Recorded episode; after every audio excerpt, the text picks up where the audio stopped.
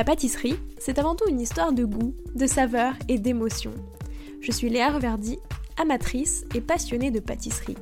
Mon défi, vous emmener avec moi à la découverte de ce qui fait vraiment un bon dessert. L'objectif ultime, trouver la recette parfaite qui fera fondre vos papilles à coup sûr. Vous êtes sur le point d'écouter un nouvel épisode de Papilles. C'est le podcast qui part à la rencontre des meilleurs chefs pâtissiers pour comprendre l'émotion et les saveurs qui les animent au quotidien lorsqu'ils créent leur dessert d'exception. Après cet épisode, à vous de laisser libre cours à votre imagination et de créer les desserts aux saveurs qui vous ressemblent tout en vous inspirant des meilleurs. Bonne écoute Bonjour à tous et à toutes, j'espère que vous allez bien. À 30 ans, après de longues études scientifiques, Mehdi Bouabib se lance un nouveau challenge, se reconvertir en pâtisserie. D'abord un délicieux exutoire, la pâtisserie devient très vite une passion qu'il a envie de professionnaliser. Il crée alors un blog dédié à ses créations, The French Pâtissier, puis pendant le confinement, en de mars 2020, il passe à l'étape supérieure et lance ses propres masterclass. Son objectif, réunir les avantages des livres, des cours en présentiel et des cours en ligne, sans en avoir les inconvénients. Ce qu'il aime dans ce format, sa liberté de création parce qu'il n'a pas à se soucier de la faisabilité de ses desserts à grande échelle, ni subir la pression de créer un nouveau dessert rapidement, Mehdi peut voir les choses encore plus grand et apprendre aux amateuristes passionnés à tout faire. Alors au menu de cet épisode, pourquoi a-t-il choisi de lancer des masterclass pâtissières et comment cela s'est-il passé? L'apprentissage, c'est aussi l'échec, il ne faut pas avoir peur de se tromper. Comment lui continue d'apprendre et de se former et enfin ses conseils pour les futurs pâtissiers et pâtissières. Bonne écoute Bonjour Mehdi. Bonjour Léa. Comment vas-tu? Très bien, merci. Et toi? Ça va aussi, je te remercie beaucoup. Euh, pour commencer, je te propose qu'on revienne un petit peu sur ton parcours, mais vraiment au prisme des saveurs. Donc déjà toi, c'était quoi ton dessert préféré quand t'étais petit? Alors mon dessert préféré quand j'étais petit, c'est euh, le gâteau raté de ma maman. Ouais, ça fait rire tout le monde. Euh, on, l'appelait le gâteau raté parce que c'est un gâteau qui n'a pas de levure dedans, c'est un gâteau au chocolat, euh, au chocolat noir, qui n'a pas de levure euh, chimique dedans et qui est juste à base de blanc monté. donc c'est un gâteau un peu raplapla avec une croûte qui est toute, toute craquelée quand elle sort du four. Finalement, c'est bon. C'est ultra bon, c'est ultra fondant. c'est vraiment mon dessert préféré encore aujourd'hui. mais, mais voilà, donc c'est le gâteau raté au chocolat de ma maman. mais du coup, c'est pas du tout raté. C'est pas du tout raté, mais il s'appelle le gâteau raté. C'est c'est une signature. Et c'est quoi pour toi euh, le dessert parfait quand on veut finir un repas euh, le dimanche midi? Quelque chose de léger. Euh, le dimanche en général on se fait des grosses bouffes. L'été c'est un immense barbecue où on n'en peut plus. donc ce serait peut-être juste une, une, petite boule de, glace vanille maison avec des fraises marinées dans l'huile d'olive. Mmh. Des fraises fraîches. Et puis l'hiver L'hiver, euh, une tarte au citron meringuée, mais vraiment tout en légèreté. C'est vrai, c'est pas mal. Ça fait envie. C'était quoi les saveurs euh, de ta toute première création? Et dans quel cadre est-ce que tu avais fait cette création euh, Celle dont je me souviens, c'est quand j'étais en stage de CAP. J'ai eu la chance de faire mon stage de CAP au Meurice avec Cédric Grolet. Et à l'époque, il y avait un concours, euh, des, on appelait ça le concours des commis, qui était un concours mensuel où chaque, euh, chaque mois, le chef nous imposait un thème et il fallait pendant... Euh, on arrêtait la production pendant deux heures, on présentait la recette qu'on avait, qu'on avait créée sur le thème. Et puis on élisait le meilleur dessert de, de l'équipe. Et donc à l'époque j'étais stagiaire. Et puis euh, j'avais pas trop froid aux yeux. Et j'ai dit mais est-ce que les stagiaires peuvent participer? Donc j'en ai fait un, deux. Et, euh, et, et à un moment il y a eu le thème tartelette. Et je suis un grand grand fan des tartes. Euh, et tartelettes et j'ai créé un dessert qui m'a rappelé les tartes de ma grand-mère qui vient du plateau matésin au-dessus de Grenoble. Et donc c'était autour de la de la myrtille, euh, du miel parce qu'ils avaient des ruches et, euh, et, des noix de Grenoble. Et ça a été ma première créa en fait euh, que j'ai présentée à Cédric Rollet. Donc j'étais J'étais comme ça, j'en menais pas, pas large et, euh, et j'ai gagné le concours avec cette créa. Trop bien. Euh, donc voilà, c'est sans doute la première ouais, qui ça m'a marqué. quoi visuellement? Euh, c'est une bouse. ils, m'ont, ils, ils ont aimé le goût, euh, ils ont aimé l'histoire, ils ont aimé l'émotion que ça procurait. Mais à l'époque, j'avais, j'avais pas encore le CAP, donc je. Et puis, Ah oui. et puis euh, donc j'avais, j'avais trois mois de stage dans les dans les pâtes. Euh, quand t'es stagiaire au Meurice, tu t'es pas en train de pocher euh, les, les éclairs ou les tartes, Mm. tu fais des choses beaucoup plus simples. Euh, donc j'avais beaucoup observé, mais je savais pas forcément très bien faire. Et, et puis à l'époque, Instagram existait à peine, il y avait très peu de masterclass en ligne, etc. Euh, donc finalement, la seule chose que j'avais fait, c'était un atelier à la Michalak Masterclass et c'est tout. Donc j'avais zéro compétence. Ça ressemblait à un genre de galet blanc posé sur un fond de tarte qui se voulait élégant mais sans l'être. Euh, mais c'était très très bon. Parce qu'il y avait de l'émotion dedans. C'est trop cool comme concept de faire un petit truc euh, chaque mois, enfin où tout le monde fait sa petite création. Bah, c'était super parce que ça permettait à chacun d'exprimer sa sensibilité parce que dans une équipe de pâtisserie, il y a le chef qui est le commandant de bord, mais chacun finalement a sa sensibilité, sa vision de la pâtisserie euh, qui est euh, un mélange de savoir-faire, d'expérience, euh, d'émotions, de souvenirs. Mm. Et, et ça nourrit l'équipe. Alors déjà, ça nourrit chacun parce que chacun peut s'exprimer et n'est pas juste en train de tabasser parce que le rythme en palace est quand même très rude. Donc ça laisse une soupape de, de, de, sécurité et de plaisir euh, dans ce cadre-là. Et puis, et puis ça peut aussi nourrir le chef ou les sous-chefs de nouvelles idées Mm. euh, auxquelles ils n'auraient pas pu forcément penser. Donc euh, ça, ça crée une super émulation d'équipe. ouais. Ouais, c'est ce que j'allais dire. Est-ce qu'il y en a qui étaient repris après peut-être transformés effectivement visuellement ou quoi que ce soit, mais Alors je pense pas, pas, pas que je sache, enfin pas dans les, durant les quelques mois que j'y ai passé. Euh, maintenant, euh, moi, il y a beaucoup de choses qui m'ont nourri. J'ai vu Ouais. chez les autres et qui m'ont nourri moi. Et je pense qu'il y a aussi d'autres personnes qui maintenant ont évolué et ne sont plus euh, commis chez Cédric Grolet et qui se sont nourris de ces expériences-là. ouais, effectivement, comme tu dis, pour tout le monde, c'est hyper intéressant d'apprendre des autres et de voir comment chacun fonctionne. Ouais. Et les saveurs de ta toute dernière création, c'était quoi? Euh, c'était c'était une tartelette framboise, fromage blanc et verveine euh, que j'ai fait pour euh, le cours de pâtisserie que j'ai donné au mois de juin. Euh, J'adore l'association de l'acidité des fruits, abricots, framboises, et de l'acidité lactique Ouais. qu'on a dans le fromage blanc. Donc ça marche très bien avec le citron, la framboise, l'abricot. Et donc là, je suis vraiment parti sur, sur cette envie-là de quelque chose de très frais, de très Ouais. gourmand, avec le petit côté herbacé de la, de la verveine qui vient réveiller, euh, pepser tout ça. Et euh, j'ai pris beaucoup de plaisir à la, à la construire. Et visuellement, pour le coup? Alors que là, visuellement, j'imagine que c'était pas une bouse. c'était moins une bouse. Euh, bah, visuellement, euh, ce que je propose dans mes, dans mes cours, c'est euh, c'est d'avoir de décliner ça en deux ou trois formats. Donc là, il y a un format miniardise avec une toute petite tartelette avec un dôme glacé au, au, au jus de framboise légèrement pectiné. Euh, donc tout rouge mais 100% naturel. Euh, Il y avait une, euh, une tartelette individuelle avec pareil ce, ce joli glaçage rouge brillant Mm. et une petite gelée de verveine sur le dessus. Puis il y avait une tarte à partager beaucoup plus gourmande avec des vraies framboises fraîches dessus, etc. Donc en fait, ce qui est génial, c'est qu'une fois qu'on a une recette, on peut, on peut s'éclater sur les formats et finalement euh, diversifier les choses quasiment à l'infini sans, sans euh, toucher de, de curseur de recette. Et le fait de faire aussi des. Enfin, justement, comme tu disais, de faire des cours et des masterclass, ça te permet aussi pour, potentiellement de t'amuser sur plusieurs visuels, de montrer plusieurs visuels qui existent. Exactement, bah déjà ça permet aux gens de se dire que ce n'est pas parce qu'on a une recette qui a un visuel que c'est figé Mm. et donc si j'ai pas le bon moule je peux quand même Ouais. m'éclater à faire quelque chose. Ça c'est vraiment quelque chose que j'essaye d'inculquer aux gens qui, qui- qui me suivent, c'est libérez-vous un petit peu de, de ces moules silicone que, que vous vous dites bah si, si je l'ai pas, si j'ai pas ce moule à 45 Ouais. balles je peux pas faire le gâteau.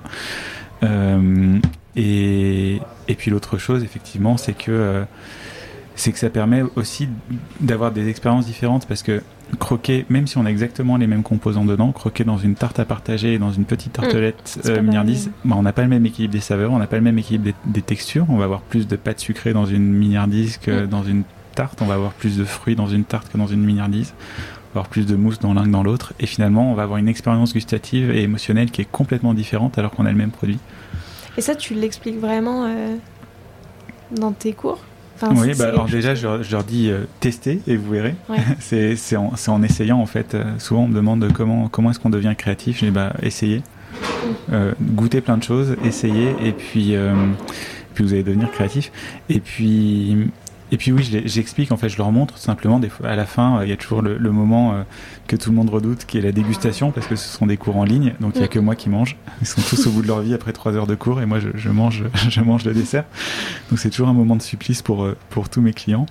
Euh, et, donc je fais des découpes et je leur montre en fait que ça se voit à la découpe qu'on n'a pas les mêmes équilibres de, de, de recettes et d'ingrédients à l'intérieur. Et ça, du coup, comment t'expliques, enfin, pour euh, retrouver quand même un petit peu les mêmes, euh, euh, les, les mêmes saveurs et, essayer d'avoir à peu près ce même équilibre, comment est-ce que tu expliques, tu vois, qu'on peut faire entre une tarte individuelle ou une tarte grand format? Comment est-ce que ça marche? Enfin, qu'est-ce que... Tu vois, si quelqu'un veut dire oui, mais comment est-ce que je fais pour avoir au maximum reproduire un petit peu celle de la petite tartelette, qu'est-ce que tu dirais qu'il faut?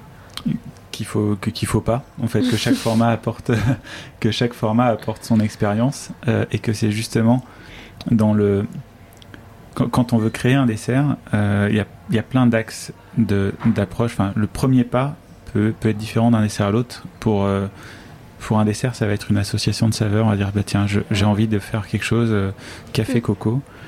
Pour un autre ça va être une forme. Et pour un autre ça va être un ça va être euh, une couleur, ça va être une émotion qu'on veut retranscrire, un souvenir qu'on veut essayer de retranscrire dans un dessert. En fait, il y a plein, plein, plein d'axes euh, pour créer et chaque euh, création va amener son équilibre en fait. Et, et manger, allez chez votre pâtissier, prenez, je sais pas, son, son, dessert signature au chocolat en quatre personnes et son dessert signature au chocolat en individuel, goûtez-les, ce sera pas les mêmes. C'est ce qu'on recherche en fait, justement. Ça représente quoi pour toi la pâtisserie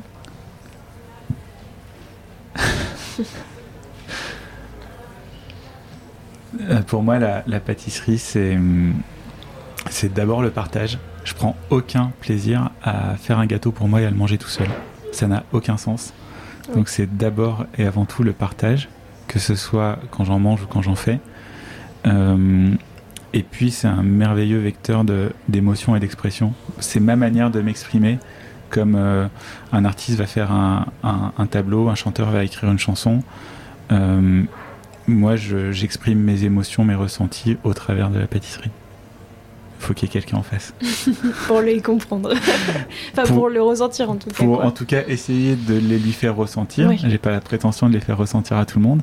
Et puis surtout pour, oui, pour, pour, partager, pour partager la chose et pour euh, peut-être éveiller autre chose chez lui. Mm. Quand on voit un tableau, on ressent euh, ou une œuvre d'art, on ressent quelque chose qui nous appartient, qui n'est pas forcément ce que euh, l'artiste a voulu créer. Et justement, c'est ça qui est merveilleux avec, euh, avec ces métiers manuels et artistiques, c'est que chacun y va de son souvenir, de son interprétation, de son émotion. Et c'est extrêmement enrichissant. Est-ce que c'est ça qui t'a tout de suite plu dans la pâtisserie et qui a fait que tu as voulu aussi devenir pâtissier? Non, c'est d'abord parce que j'étais très très gourmand. Euh, ça a d'abord été un exutoire en fait. Euh, je ne suis pas pâtissier de métier, je me suis reconverti à 31 ans. Et, euh, et quand j'étais, j'ai fait des études supérieures et quand je rentrais de, du, de la fac, je faisais des gâteaux. C'était mon, mon sas de décompression. Et donc j'ai commencé, je crois qu'un des premiers gâteaux que j'ai fait, c'était un cheesecake à la framboise avec un fond de spéculoos, mm. enfin un truc qu'on a tous fait une fois dans notre vie. Et, et puis euh, je me suis dit tiens euh, c'est bon mais c'est un peu trop riche et trop sucré. Donc j'ai commencé à jouer sur des paramètres euh, avec un certain nombre d'échecs et puis quelques succès. Et puis je me suis pris au jeu finalement de, de dire bah finalement la, pâtisserie c'est une recette. La recette ce ne sont que des curseurs. Et essayons de bouger les curseurs pour voir ce que ça donne. Donc c'est d'abord venu comme ça de la gourmandise puis le côté un peu scientifique qui m'a rattrapé et finalement, j'ai découvert un univers de partage et d'émotion que je soupçonnais pas. Et après, à quel moment est-ce que tu as voulu, euh, ben, tu vois, de, ben, te reconvertir et aller complètement là-dedans? Euh, Après, j'ai fait un doctorat et après mon doctorat, j'ai pris six mois sabbatiques. Et pendant ces six mois, j'ai eu la chance d'intégrer une brigade de pâtisserie d'un resto étoilé en Belgique euh, pendant trois semaines. Et c'est qui s'appelle le Château du Milord. Et je remercie encore euh, Christophe, le, chef de l'époque, de, de m'avoir permis ça parce que c'était pas du tout un stage conventionné ni rien du tout. Il m'a juste ouvert ses portes et il m'a accueilli. Et, et, donc je me suis mis à bosser de 8h à 23h avec 3 heures de coupure au milieu pendant 3 semaines euh, avec un jour de congé et je me suis régalé. Et je me suis dit, waouh, mais c'est incroyable finalement cette énergie qu'on peut ressentir on est sec, hein, mais, mais cette énergie qu'on peut ressentir à vivre de sa passion. Euh, et c'est là que j'ai commencé à me dire, il y a quelque chose à faire. J'avais 26 ou 27 ans. Et j'ai mis 4-5 euh, ans à vraiment oser franchir le pas et me dire, ok, je vais passer mon CAP et en faire quelque chose. Et au moment où tu as décidé de faire ce stage, c'était, euh, enfin, tu l'as fait en te disant, tiens, on va voir ce que ça donne. Enfin, j'ai fait en disant, j'en ai marre de faire des cheesecakes à la framboise, allons voir ce qui se fait d'autre. C'était vraiment de la curiosité, oui, absolument. Écoute, c'est super intéressant. Maintenant, je voulais revenir un petit peu sur tes masterclass. Euh, C'était quoi le projet euh, initialement? Est-ce que tu peux un petit peu nous raconter quand est-ce que tu as décidé de faire ça? Alors, euh, ça s'est fait pendant le confinement. Euh, alors à l'époque, j'avais déjà The French Pâtissier, mais je ne donnais pas encore de cours.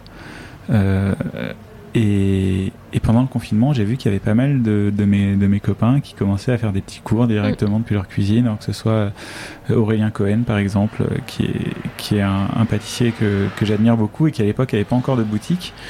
Donc il, avait, euh, il avait lancé ça chez lui dans sa cuisine, je me souviens très bien, il, se filmait avec son, son, petit, son petit téléphone et il avait une, une, dizaine, une douzaine de personnes qui faisaient le gâteau en même temps que lui. Et il me disait mais c'est vraiment très très chouette. Et c'est comme ça qu'est venue l'idée. Et je me suis dit, je pense qu'on peut faire autre chose, quelque chose qui n'existe pas, quelque chose qui est différent. Et finalement, euh, je me suis demandé, mais quels sont les, les moyens d'apprendre à faire de la pâtisserie aujourd'hui? Alors, tout seul, effectivement. Mais sinon, on a les livres, les cours préenregistrés et les cours en présentiel. En gros, c'est les trois axes. Euh, le livre, c'est génial parce que c'est pas cher c'est accessible, en tout cas c'est abordable au plus grand nombre.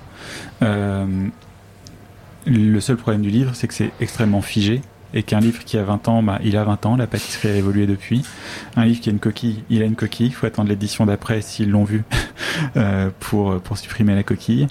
Et puis, euh, puis on, décroche pas le téléphone pour appeler Christophe Felder pour lui dire j'ai pas compris dans telle recette à quel moment tu mets les œufs. si, quelqu'un a essayé, écrivez-moi, dites-moi parce que euh, mais bon, en tout cas, c'est plus compliqué. Euh, donc c'est assez figé comme support. Le cours en ligne, et puis le livre, on voit pas les gestes. Le cours en ligne, on voit les gestes. Euh, en général, c'est assez abordable aussi, dans la plupart des, cas. Et, et, ce qui est génial, c'est qu'on peut le revoir plusieurs fois. Par contre, ben pareil, euh, s'il y a la masterclass de Jeffrey Cagne, on décroche pas le téléphone pour dire Hey Jeffrey, euh, t'es allé un peu vite sur le pochage de la palova, euh, comment, comment tu tiens ta poche Tu peux me montrer. Et après, il y a les cours en présentiel, c'est généralement plus cher. ça demande de se déplacer. Tout le monde mm. n'a pas accès quand on est dans un petit village au fin fond de l'Alsace ou, de la Bourgogne, d'aller dans une grande ville pour, pour faire un atelier. Il n'y a pas des ateliers de qualité dans toutes les villes non plus. Et puis, bah, une fois qu'on sort de l'atelier, ok, on a pratiqué pendant ces trois heures-là, mais si on retouche pas un macaron pendant trois semaines, euh, on a tout oublié. Et du coup, je me suis dit, euh, prenons le meilleur de tout ça, un cours en ligne, donc accessible euh, partout, en direct pour pouvoir poser ses questions, revisionnable à l'infini pour pouvoir revoir, revoir, revoir, et à un prix, au prix d'un livre finalement. C'est comme ça que sont nés les cours de pâtisserie. Non, mais c'est chouette parce que, tu vois, je te rejoins sur le livre et moi, ce que je trouve qui manquait euh, dans les livres, enfin, ce qui m'a manqué moi à un moment, c'était, comme tu dis, c'est figé, mais c'est figé aussi sur le côté créatif. En fait, si tu te dis, euh, est-ce que je peux faire ça? T'as pas trop la réponse dans le livre et en fait, le livre, on propose une recette telle qu'elle. Mais on te. Enfin, je trouve qu'on t'incite pas trop à te dire. Euh, bah, en fait, tu peux aussi faire ci ou tu peux changer. Il y a quelques livres qu'il propose. Je pense au. Moi, un livre qui m'a énormément plu quand j'étais encore amateur, c'est le Michalak Masterbook. Et en fait, euh, il est il est construit de manière à avoir euh, des recettes de base sur toutes mm. les, deux premiers tiers. Donc il y a des crémeux, des confits, des biscuits, euh, des croustillants, etc. Et à la fin, il les, il, il, les exprime dans une recette signature. Mais du coup, on voit que Oui. il y a vraiment ces deux éléments-là et on peut se dire, bah tiens, peut-être que si je mets, euh, plutôt que de mettre ce confit-là, j'en mets un autre, est-ce que, est-ce que ça fonctionne? C'est un premier pas euh, vers la créativité dans un livre. Mais c'est vrai que généralement, les livres Mm. sont, sont plutôt euh, figés dans les recettes. Celui de Ferrandi aussi fonctionne pas mal comme ça. Oui, que je connais moins bien. Bah, du coup, ben, comme tu le dis, il y a les recettes de base euh, au début et après, chaque recette est déclinée en trois niveaux un petit peu. Mm. T'as le niveau A, genre ta tarte chocolat classique. Le niveau 2, euh, elle est un petit peu plus originale. Et le niveau 3, c'est décliné avec un chef. Donc c'est pas mal aussi, mais tu vois, c'est vrai que je trouve qu'après, enfin, tu restes. euh, enfin, je sais pas, je trouve qu'il manque toujours un petit peu quelque chose où, comme tu le dis, enfin, quand t'es en live, tu peux poser tes questions, tu peux dire, ouais, mais si je fais ça, qu'est-ce que ça va faire? Exactement. parce que souvent, c'est un peu le problème quand t'es amateur, t'oses pas forcément et t'as besoin qu'on te rassure. Et on se rend compte que moi, ça fait, je crois que j'en suis à mon 14e cours live. J'en fais un par mois. Euh, et finalement, c'est toujours les mêmes, les mêmes questions. Donc, Ouais. euh, il suffirait à la limite d'avoir un livre qui répond aux, aux À toutes les 50 questions euh, que tout le monde se pose. Euh, et, et puis, ça, ça réglerait pas mal le problème. Ah, tu devrais le faire. C'est en, projet. C'est en projet. c'est pas en cours, mais c'est en projet. Et qu'est-ce qui te plaît euh, en plus, tu vois, dans ce format masterclass Peut-être plus du côté où toi, en tant que formateur, enfin en tant que celui qui donne la masterclass, qu'est-ce qui toi te plaît dans ce format? C'est l'interaction. Encore une fois, je pense que la pâtisserie, c'est le partage. Quand on est en digital, euh, c'est compliqué de partager. Et, euh, et dans ces moments-là, je suis vraiment dans, dans la partie de mon métier qui m'éclate le plus, c'est que je suis au contact des gens, même s'ils sont derrière leur écran. Le fait que ce soit en live, ils me posent des questions en direct. Et puis, le fait d'en faire un par mois fait qu'il y a certaines personnes qui, qui sont fidélisées, que je retrouve. Donc, il y a presque un, un noyau Oui. dur, une petite famille de gens que je retrouve d'un cours à l'autre, qui me suivent depuis, euh, depuis les tout débuts de TFP. D'ailleurs, je vous remercie tous qui, qui écoutez ce podcast. Euh, et, et ce, ce moment de, de partage, euh, c'est extrêmement enrichissant pour moi aussi, parce que je j'apprends aussi des choses. Euh, Je suis aussi challengé dans ma manière de, de, de partager, de, de, de, de- d'expliquer. Euh, des fois, je me rends compte qu'il y a des choses qui sont évidentes pour moi et qui sont pas claires en face, donc ça me permet de me réajuster. Euh, et, et puis derrière, il y a la fierté de voir des gens qui, qui progressent, euh, qui font des desserts qu'ils n'auraient pas imaginé faire une semaine avant Oui. qui euh, me disent Mehdi depuis que je suis tes cours je rate plus jamais ma pâte à choux parce que j'ai enfin compris ça c'est extrêmement enthousiasmant et satisfaisant Ouais, puis mine de rien, il y a aussi, toi, enfin, du coup, t'apprends avec ton matériel chez toi, dans tes conditions euh, perso. Enfin, tu vois, chacun apprend avec ses conditions personnelles. euh. du coup, forcément, tu rates moins les choses que. et puis l'idée là c'est vraiment de Enfin, j'ai j'ai eu la chance encore une fois de, de, de travailler dans des très belles maisons que ce soit avec Cédric Grolet avec euh, Benoît Couvrant chez Cyril Lignac avec Maxime Frédéric euh, au Georges V et, et d'avoir accès à des conditions de travail professionnelles qui sont incroyables avec du matériel de dingue avec euh, nos limites sur la forme des moules parce qu'ils étaient faits euh, euh, ils étaient faits Bah oui, sur mesure. Sur mesure, exactement.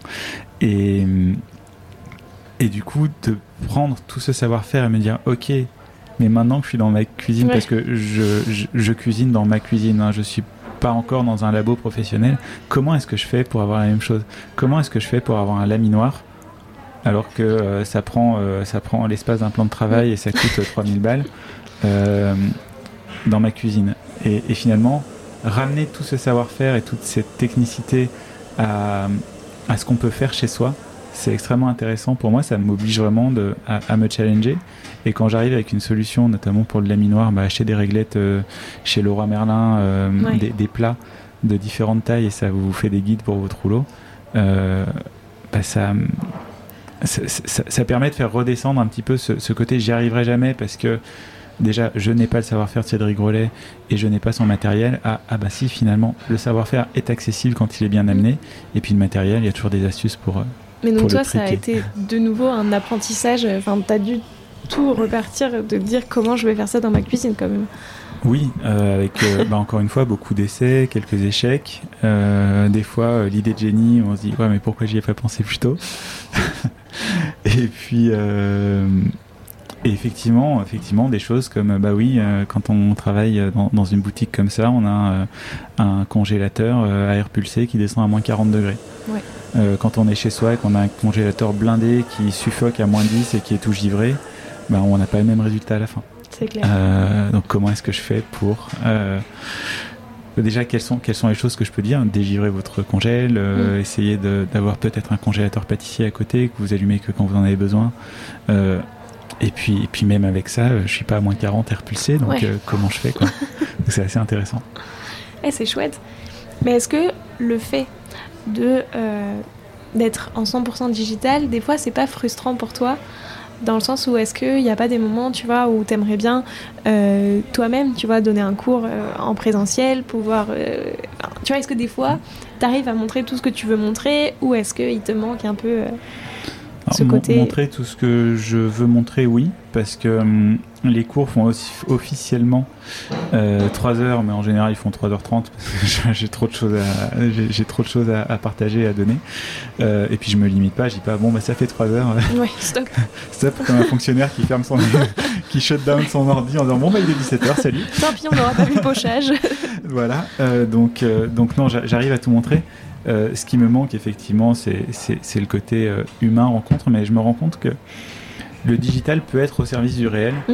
et finalement euh, quand on a un atelier en présentiel on a des gens qui viennent et qui viennent qu'une fois Ouais. majoritairement c'est je viens découvrir les macarons j'ai jamais fait de macarons de ma vie donc déjà c'est moins souvent des passionnés de pâtisserie c'est plus des curieux ou des gens, euh, voilà, il y a même Josette qui m'a offert un atelier macaron parce que je lui ai dit macaron une fois et, et je viens découvrir, mais j'en referai plus jamais de ma vie. Donc c'est plus la sortie ludique du samedi après-midi. Et finalement, en, en ayant cette activité-là, je m'adresse plus à des passionnés, donc il y a une certaine récurrence, et je rencontre des gens en vrai euh, qui m'ont suivi d'abord euh, de manière digitale, qui sont devenus des, des copains, euh, des bonnes connaissances, des gens avec qui je peux échanger, des gens avec qui je peux boire un verre en disant bah tiens je suis sur Paris, toi aussi, on se rencontre. Et finalement j'ai des je fais des rencontres beaucoup plus beaucoup plus fortes, beaucoup plus intenses et beaucoup plus euh, durables Ouais. que si j'avais euh, un atelier avec euh, un, un passage quotidien de, de gens qui reviendront jamais. C'est vrai. Non, mais c'est sûr que le digital, finalement, Quand il est bien utilisé, c'est un super outil, de, c'est un super outil de la de la vraie vie. Oui, c'est ça, mais tu vois, tu, tu pourrais potentiellement avoir le côté frustrant de euh, bon, bah en fait, euh, mes élèves. euh, mais comme tu dis, en fait, comme tu as ce côté, les gens reviennent, euh, tu casses un petit peu tout ça. Quoi. Exactement. Et puis après, euh, je, je m'interdis pas de faire des cours en présentiel un jour. Pour l'instant, j'ai pas, j'ai pas l'outil, j'ai pas le laboratoire pour, Mm. Euh, mais j'ai plein d'idées. J'aimerais un jour. J'adore voyager. Ça vraiment, ma première passion, c'est le voyage avant même les gâteaux. Et euh, je me dis, bah, ce serait génial le jour où TFP n'a plus besoin de moi au quotidien pour euh, répondre aux emails euh, ou euh, créer la Mm. recette de demain, parce que j'ai une super équipe qui gère derrière moi. Bah, je prends mon sac à dos et je fais le tour de France des abonnés et euh, tous les deux jours, je vais dormir chez un de, un- un- une des personnes, une des 80 000 personnes qui me suivent sur Insta et, et, et on fait un gâteau ensemble. Ça, ce serait trop cool. J'adorerais ça. Pour l'instant, je peux pas me le permettre parce que c'est encore une bébé entreprise qui a besoin de moi comme un bébé. Mais quand elle sera ado, euh, je, je prendrai mon sac à dos. ouais. Ouais, ou même, tu vois, un, une espèce de van avec une petite cuisine derrière, et Ouais, comme ça ça, tu vas ça faire aussi. ça, euh, et tu filmes une recette avec chaque personne. Exactement. Ah, ça serait trop cool. L'idée du van est cool. Bah ouais, J'ai piqué le camping-car de mes parents. Ils le savent pas encore. Mais papa, maman, si vous m'écoutez, dans quelques années, je, je reprends le camping-car. Et est-ce que les cours euh, tels qu'ils sont aujourd'hui, c'est ceux comme tu les as pensés au départ ou est-ce que euh, tu as évolué depuis un an et demi et maintenant euh, tu les penses plus pareil? Enfin, tu as vu certaines choses? Je voulais trop en mettre au départ. C'est comme tout en fait. Quand Mm. on commence quelque chose, on veut trop en faire parce que on veut se sentir légitime. On a Ouais. tous ce syndrome de l'imposteur. On se dit mais si j'en mets pas assez, ça va pas être assez bien. Donc euh, au début, je mettais beaucoup de choses dans mes cours. J'en mets encore beaucoup trop, je crois, ce qui déborde tous. mais c'est pas grave. Je crois que la pâtisserie c'est aussi de la générosité et un cours de pâtisserie, ça reste de la pâtisserie, donc ça reste généreux. Euh, et euh, je, ouais, je, je mettais beaucoup, beaucoup de choses. Un Saint-Honoré en trois heures avec tout ce qu'il y a dedans. Ouais. euh, C'est, il faut, faut, faut pas s'endormir sur son rouleau. Euh, donc c'était très, très, très, très dense. Euh, J'essaye là d'être plus dans la, peut-être de faire moins de recettes, mais d'aller plus dans le détail, de prendre plus de temps pour répondre aux questions, euh, d'être plus dans l'échange, moins dans la démonstration qu'au début. Et puis, euh, et puis surtout, j'ai maintenant la chance d'avoir d'autres chefs qui interviennent euh, pour des cours à quatre mains. Donc ça me permet, euh, parce que je suis loin de savoir tout faire, personne ne sait tout très bien faire.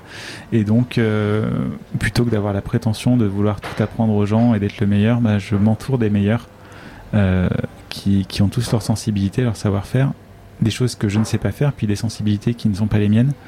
Euh, donc ça, ça, permet aussi d'apporter quelque chose que j'avais pas forcément pensé au tout début des cours. Et ça, quand est-ce que l'idée t'est venue? Assez rapidement. Euh, pour deux raisons. La première, c'est que je suis un peu un feignant stratégique. Donc euh, je fais ce qu'il faut pour que ça marche, mais je ne vais pas trop en faire. J'aime bien avoir du temps pour moi, pour faire d'autres choses. Euh, donc je me suis dit, bah, s'il y a d'autres chefs, euh, c'est eux qui bossent les recettes, donc ça me fait toujours ça de moi à faire. Non, c'est aussi encore une fois cette notion de partage, surtout ouais. au-delà, au-delà de, la, de la blague, euh, c'est cette, euh, cette envie de découvrir de nouvelles choses et puis de me dire bah, c'est génial parce que si, euh, si demain, bah, là en, en, novembre, il y en a, il y a un cours qui va se faire avec Aurélien Cohen. J'adore sa pâtisserie, j'adore ce qu'il fait, c'est super intelligent et très bon. Bah, me, pouvoir moi aussi monter en compétence finalement. Mmh. euh, parce que j'adore apprendre. Je, je, je, pense que la, en, quand on fait de la pâtisserie euh, on apprend tout le temps. On se remet tout le temps en question on apprend tout le temps de nouvelles choses. Et inviter des, des, des, des chefs j'ai eu la chance d'avoir euh, Frédéric Beau qui a fait un, un, dessert autour de la gourmandise raisonnée mmh. qui, qui, est son grand concept. Quand il m'a dit on va faire une ganache montée dulcée avec il n'y a pas de crème dedans il n'y a que de l'eau comment tu fais foisonner de l'eau en fait donc euh, donc j'apprends énormément de choses avec ces, ces, cours à quatre mains et, euh, et, je pense que la vraie richesse est là. Comment est-ce que sinon toi t'apprends? Alors tu as les cours à quatre mains? T'as j'imagine faire des desserts et puis voilà avoir des nouvelles idées etc est-ce que tu as d'autres moyens euh, aujourd'hui qui te nourrissent? Euh, J'observe beaucoup. Je passe beaucoup de temps sur les réseaux euh, pour regarder ce qui se fait. J'archive énormément de recettes, que ce soit des visuels, des recettes écrites, des mini vidéos qui montrent un tour de main. Mm. J'essaye de le reproduire. Des fois, je me plante, souvent. Euh, puis, puis de toute façon, c'est comme ça l'apprentissage. Quand on a appris à marcher, on n'a jamais couru, oui. on n'est jamais passé de 4 pattes au, au, 100 mètres en moins de 10 secondes en, en, une journée. Donc, on a oublié ça en étant adulte, mais, mais l'apprentissage, c'est l'échec et le réajustement jusqu'à arrêter d'échouer. Euh, et puis, donc déjà, je, je, pense que la première chose, euh, pour répondre à ta question, comment j'apprends? J'apprends en, en, échouant. L'échec et la résilience font vraiment partie de l'apprentissage et, et, on est dans une société où on a, on a pris l'habitude d'avoir tout tout de suite mm. et, et, du coup on n'apprend plus parce qu'on veut plus échouer. Et ça c'est vraiment dommage. Euh, et puis j'apprends en échangeant avec, euh, encore une fois, avec les chefs que j'invite, avec euh, des gens que j'ai eu la chance de côtoyer comme Maxime, Maxime Frédéric ou François Dobinet. Des fois je les croise, alors, ils sont très occupés, mais je peux les croiser une fois par an. Euh, et puis en, en, en, deux heures ensemble, je, je, vais apprendre plein plein plein de choses. Parce qu'ils vont, ouais. ils vont me donner l'idée que j'avais pas. J'apprends en goûtant. quand je vais dans un resto, je prends jamais mon dessert préféré, je prends toujours le dessert le plus bizarre. Euh, je vais jamais prendre un dessert chocolat cacahuète dans un resto un peu un peu sophistiqué. Je vais prendre un dessert euh, fraise roquette ou euh, mm. ou, ou, des choses comme ça. des desserts avec de la tomate, un dessert chocolat chartreuse estragon une fois dans un dessert à Lyon, dans un dans un resto à Lyon. voilà. Donc je, je pense que c'est faut être curieux, faut oser et puis il faut pas avoir peur de se planter parce qu'on va se planter. Forcément. Forcément. Un temps. Un temps en tout cas. Et dans tes cours, tu t'adresses à la fois aux professionnels et à la fois aux amateurs. Comment est-ce que tu as réussi un petit peu au début à mettre le curseur par rapport à tout ça? Et j'imagine que c'est beaucoup dans les conseils que tu donnes. Comment est-ce que tu as décidé. Alors, il y a plein de gens qui font des grandes études de business model, euh, des grands business models, des grandes études marketing pour se dire quel est mon avatar, à qui je veux parler. Ça s'est fait assez naturellement. Au départ, j'étais vraiment parti pour avoir un, un, un, produit qui parle aux professionnels euh, uniquement. Et je me suis vite rendu compte que les gens que j'attirais avec mon blog, avec mes recettes, c'était des, des, amateurs passionnés. Mmh. Donc c'est eux qui m'ont choisi en fait euh, oui. au départ. Et, et finalement, euh, les, alors les problématiques de, de, gestion des stocks, de production, etc. sont, sont pas les mêmes. Euh, quand on est pro, on a des, des, des problématiques de, de surgélation, de, de, de, gestion des coûts, de coûts de production d'un dessert. Quand on est amateur, on a juste envie de faire un truc où on s'éclate et qui fait plaisir à, à, la famille le dimanche. Euh, donc, je m'adresse plutôt aux amateurs passionnés. Euh, mais les professionnels vont venir chercher une astuce, une technique, une recette de base, un geste, un tour de main, euh, qui, euh, qui n'aurait pas, pas eu par exemple un... Je, je, travaille 100% sans colorant et, avec que des produits naturels.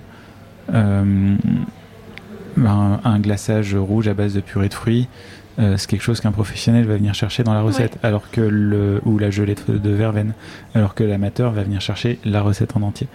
Donc c'est plutôt comme ça. Mais globalement, je pense que 95% de, de, des gens qui me suivent et qui sont mes clients aujourd'hui sont des amateurs passionnés, des CAP reconvertis qui sont en auto-entreprise. Enfin voilà, c'est toujours un peu le même le même profil. Oui, ça, J'ai rarement des euh, j'ai rarement des chefs de, de, de boutique euh, qui prennent un produit pour le refaire dans leur vitrine parce que mes produits, aujourd'hui, les...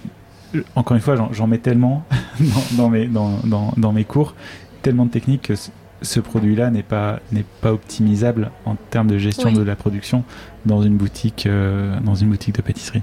Oui, mais tu as des euh, professionnels ou semi-professionnels, tu vois, qui sont en train de passer un CAP pour quand même se professionnaliser là-dedans, etc. Donc, ils vont, ils vont venir chercher des techniques, euh, effectivement. Donc oui, les, les, les, professionnels ou les semi-professionnels ou ceux qui sont en train de se professionnaliser, en tout cas, viennent, euh, viennent chercher un, un, un savoir-faire, une technique, quand l'amateur veut reproduire un dessert canon. Et dans les cours en eux-mêmes, euh, comment est-ce que tu les penses par rapport à tous les conseils que tu donnes? Est-ce que tu vois, euh, par exemple, tous tes cours euh, peuvent être suivis complètement indépendamment des autres? Est-ce qu'ils viennent s'ajouter? C'est-à-dire que si tu fais plusieurs cours, tu vois, tu vas avoir un conseil qui se prolonge par rapport au cours d'avant. Enfin, comment est-ce que toi, tu as pensé tout ça? Très compliqué parce que hum, je veux à la fois que chaque cours soit indépendant mmh. les uns des autres et comme j'ai des gens qui reviennent, euh, des gens qui ont pris des, des cartes pour 12 cours, euh, je peux pas faire 12 fois la même chose. Oui, tu peux pas. Euh, donc chaque fois, j'essaie vraiment d'être de, d'être sur quelque chose de nouveau, de différent.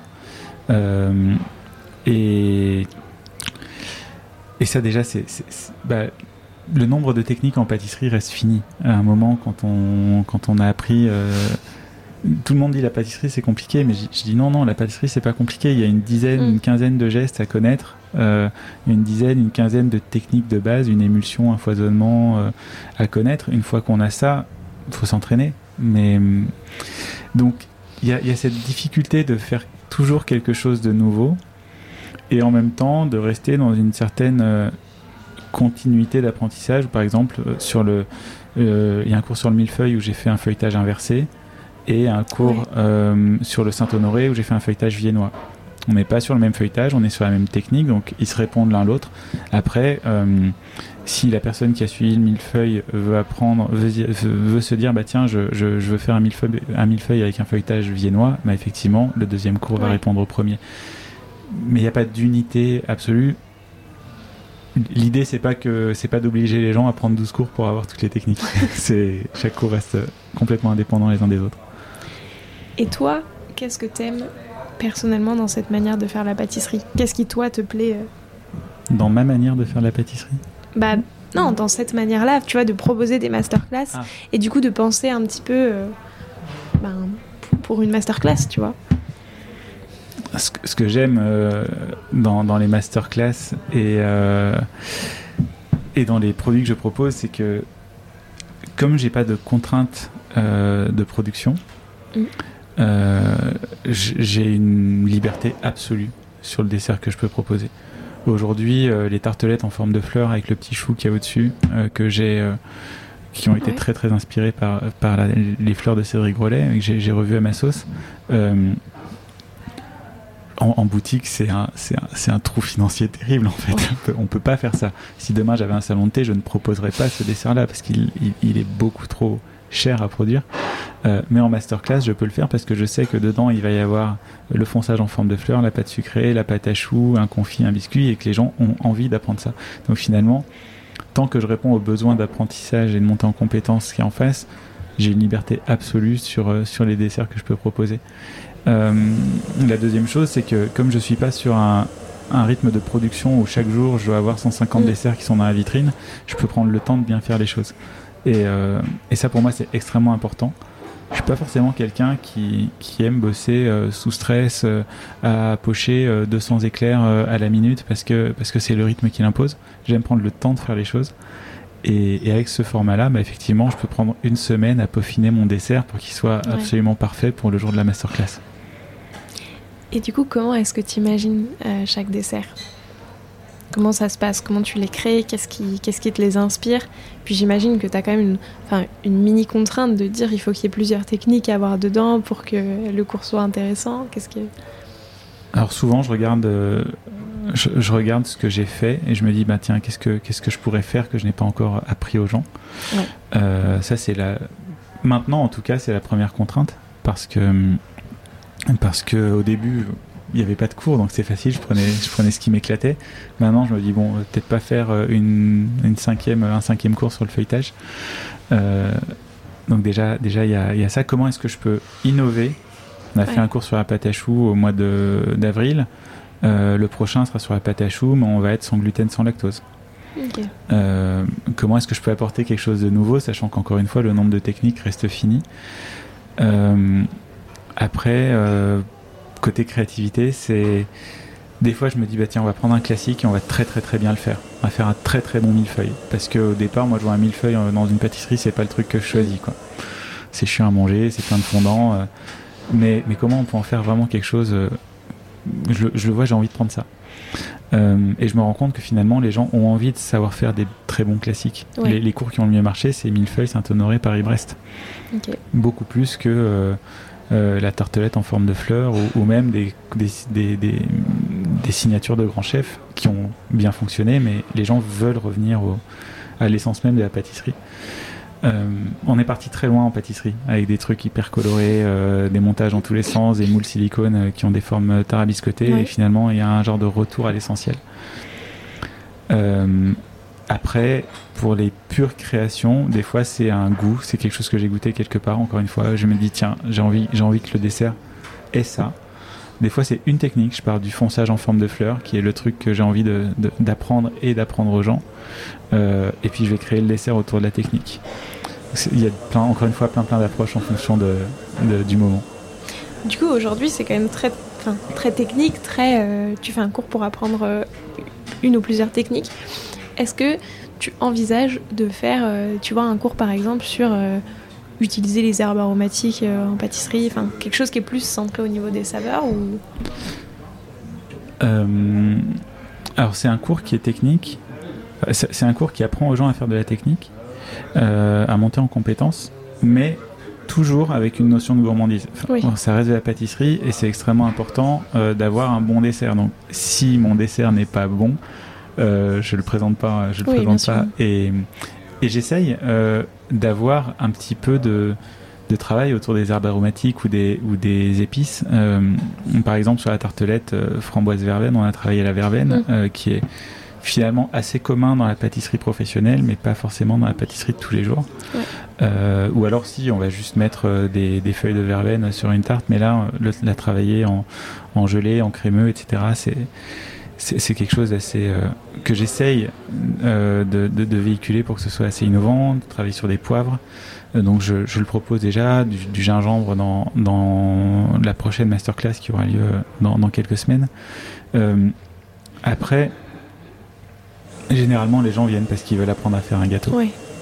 Donc avoir des, des, vidéos explicatives des herbes aromatiques qui soient préenregistrées, des documents, des choses comme ça, peut-être un un petit cours préenregistré sur la créativité. Ça, c'est des choses que j'ai en tête depuis longtemps et je pense que ça peut apporter quelque chose, mais quand ils sont là en présentiel avec nous, oui. l'être humain est câblé pour, pour être euh, objectivé sur un résultat. Si euh, je paye un prix, je passe du temps et qu'à la fin, j'ai, je sais pas quoi faire de tout ça, euh, je, je, pense qu'aujourd'hui c'est compliqué. Euh, mais, mais oui, je, je, je reste persuadé que les herbes aromatiques, les épices, j'adore travailler les épices et les herbes, euh, sont des, des, des, vecteurs de, de démultiplication de créativité mm. qui existe en cuisine et qui commence à qui, existe pas mal en, pâtisserie euh, euh, de luxe ou en pâtisserie fine depuis depuis pas mal d'années, mais qui commence à rentrer dans les cuisines ménagères côté sucré. Et il y a des, millions de choses à faire avec ça. Oui, parce que tu vois, moi, c'est un truc où, en discutant avec plein de chefs pâtissiers et des chefs pâtissières, qui m'a vraiment bah, waouh, c'est euh, tout ce côté, tu vois, tu assaisonnes tes desserts, tu utilises du poivre, des herbes aromatiques que tu pensais pas utiliser dans un mhm. dessert. Tu vois, moi je trouve que perso, ça m'a trop euh, donné plein de nouvelles idées en fait. De dire, ok, bah du coup je vois ça, comment est-ce, quelle herbe je peux utiliser qui va rendre le truc tout de suite plus original. Et du coup, je trouve que c'est assez incroyable et. Enfin, je, sais pas, moi je trouve ça trop fou. Mm. Et effectivement, comme tu dis, ça développe ta créativité fois mille. C'est euh. extrêmement fou. Moi, j'ai découvert ça quand j'étais au Meurice, encore une fois, en petit stagiaire CAP, où j'ai découvert qu'ils euh, faisaient des pestos sucrés. Ouais. Euh, des pestos sucrés de basilic, de, de roquette, de, de verveine. De...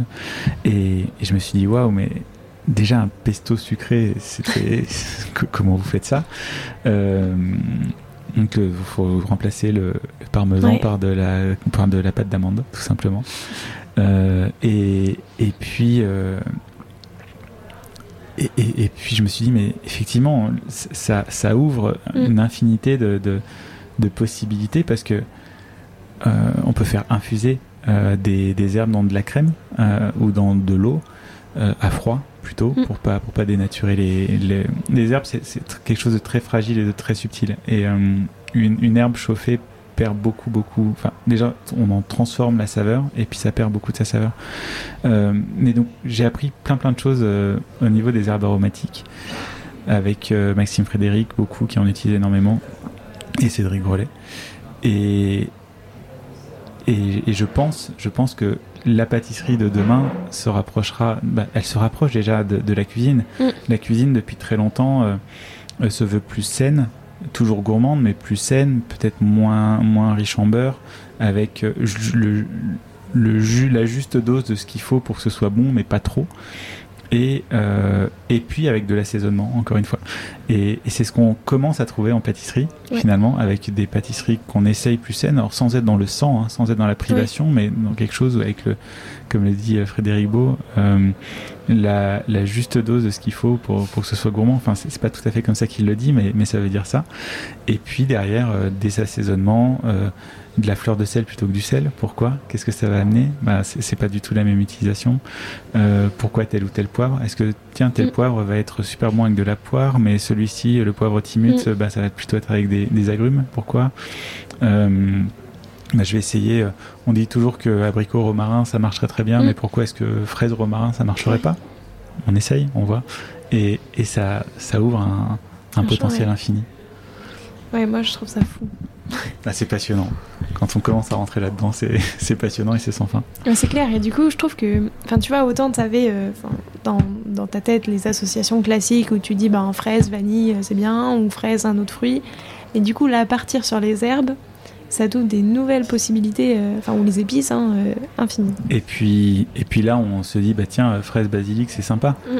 Mais peut-être que fraise, menthe, basilic, c'est sympa peut-être qu'on peut faire euh, non pas un pesto euh, euh, basilic, mais un pesto basilic, roquette, estragon. Mm. Ouais, non, c'est clair. Et, puis, et puis voilà, là, on rajoute une couche, mais. Tu disais ce qui était aussi très chouette et pourquoi tu as choisi ce modèle, c'était aussi tout la, le, partage de connaissances, la transmission. c'est quoi pour toi le plus beau message à transmettre à des amateurs de pâtisserie ou des futurs pâtissiers et pâtissières? C'est que rien n'est impossible. Je pense qu'il y a beaucoup d'entre nous, et moi le premier quand j'étais amateur, qui regardaient les, les, chefs pâtissiers avec des yeux émerveillés en disant Ouais, mais c'est incroyable ce qu'il fait, euh, je pourrais jamais faire ça. Mhm. Euh, la preuve en est, je suis capable de faire ça aujourd'hui en étant en ayant passé mon CAP euh, à 32 ans et en étant bien accompagné, en comprenant les choses, en étant bien entouré et en confiance, euh, tout le monde est capable de faire des, desserts incroyables. Il faut s'entraîner un peu, il faut rater un petit peu, il faut oser rater un petit peu, encore une fois, mais rien n'est impossible. C'est quoi euh, les trois conseils que tu donnerais à chaque, euh, que chaque pâtissier devrait connaître et appliquer? Le premier conseil quand on commence, c'est suivez la recette. C'est pas de la cuisine. Donc s'il y a 120 grammes de farine blanche, mettez pas 80 grammes de farine complète parce qu'après euh, vous m'appelez en me disant pourquoi ça marche pas. Euh, si c'est de la gélatine, ne mettez pas de pectine. Donc vraiment, le premier c'est suivez la recette. Le deuxième, c'est une fois que vous avez bien suivi la recette et que vous avez bien compris, osez bouger les curseurs. Mettez de la farine grise pour voir ce que ça donne. Euh, remplacez tel sucre par un autre pour voir ce que ça donne. Et puis, et puis le troisième conseil, encore une fois, c'est euh, oser rater. Accordez-vous, accordez-vous euh, la chance de rater, d'apprendre et de progresser. Merci pour ces conseils. c'est quoi, toi, l'ingrédient que tu adores travailler plus que les autres? Si tu pouvais faire euh, que des masterclass avec cette, euh, cet ingrédient, ce serait lequel? Ce serait un fruit rouge. Je suis un grand fan de fruits rouges, mais alors lequel? Euh, Une très bonne fraise. Et au contraire, est-ce qu'il y a un ingrédient qui te donne pas mal de fil à retordre? Pas que t'aimes pas, mais qui est plus compliqué à appréhender. il y a un ingrédient que j'adore. je vais rester sur des ingrédients très simples parce que souvent on se dit oui, il y a des, choses qui sont très compliquées, mais qui sont des ingrédients mm. qui sont compliqués. Mais hum, un ingrédient simple qui est pas si simple que ça à gérer, c'est euh, le citron. Parce que euh, confire un citron, c'est très compliqué.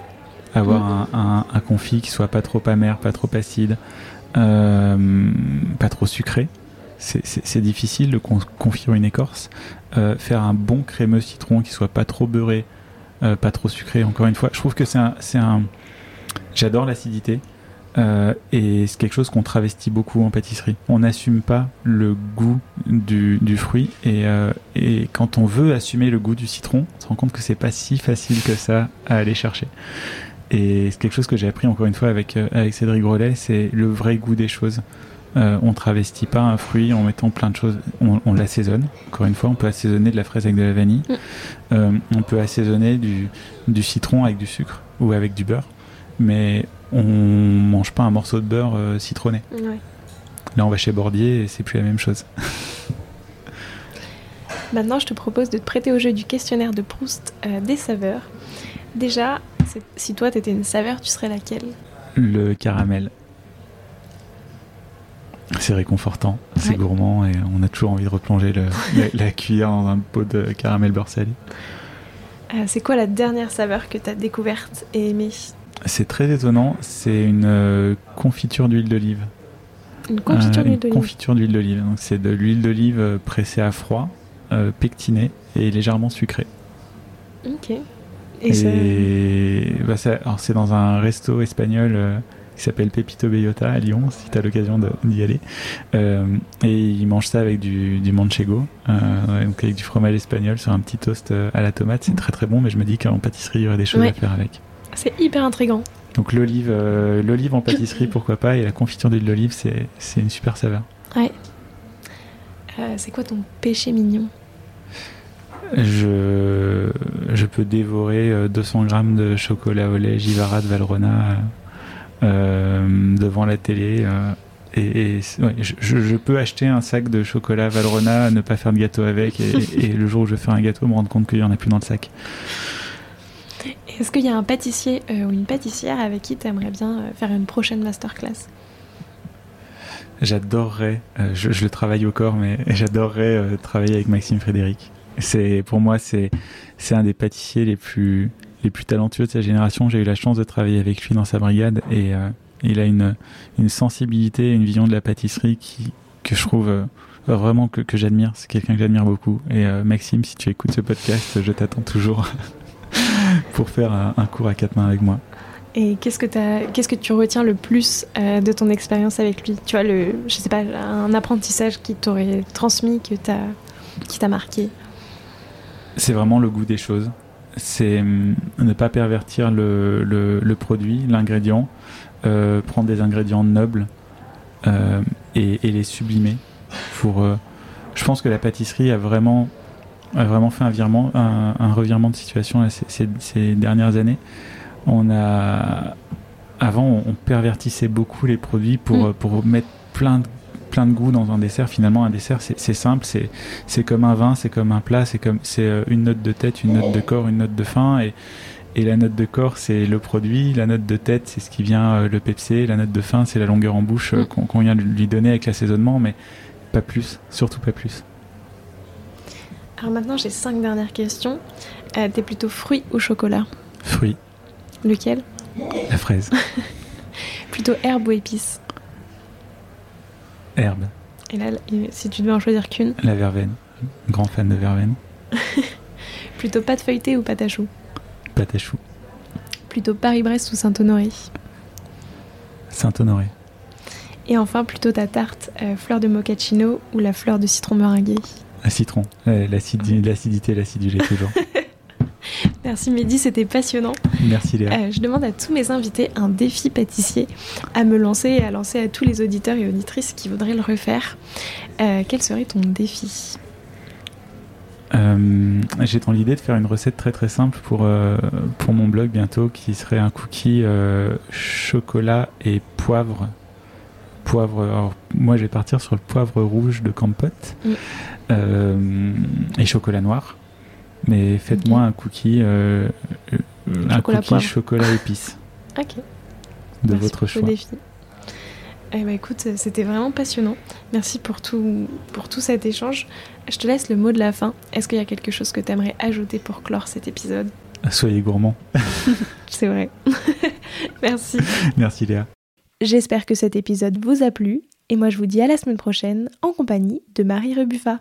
Prenez soin de vous.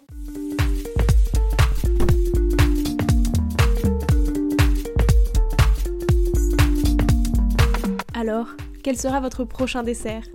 Merci d'avoir écouté cet épisode jusqu'au bout. S'il vous a plu, n'hésitez pas à le partager aux gourmands qui vous entourent. Et si vous voulez soutenir Papille, deux choses. La première, notez l'épisode 5 étoiles sur Apple Podcast et laissez un joli commentaire. La seconde, vous rendre sur papillepodcast.com, sans oublier le S de papille, et vous abonner à la newsletter pour être prévenu de la sortie des prochains épisodes et des articles que j'écris régulièrement. À bientôt!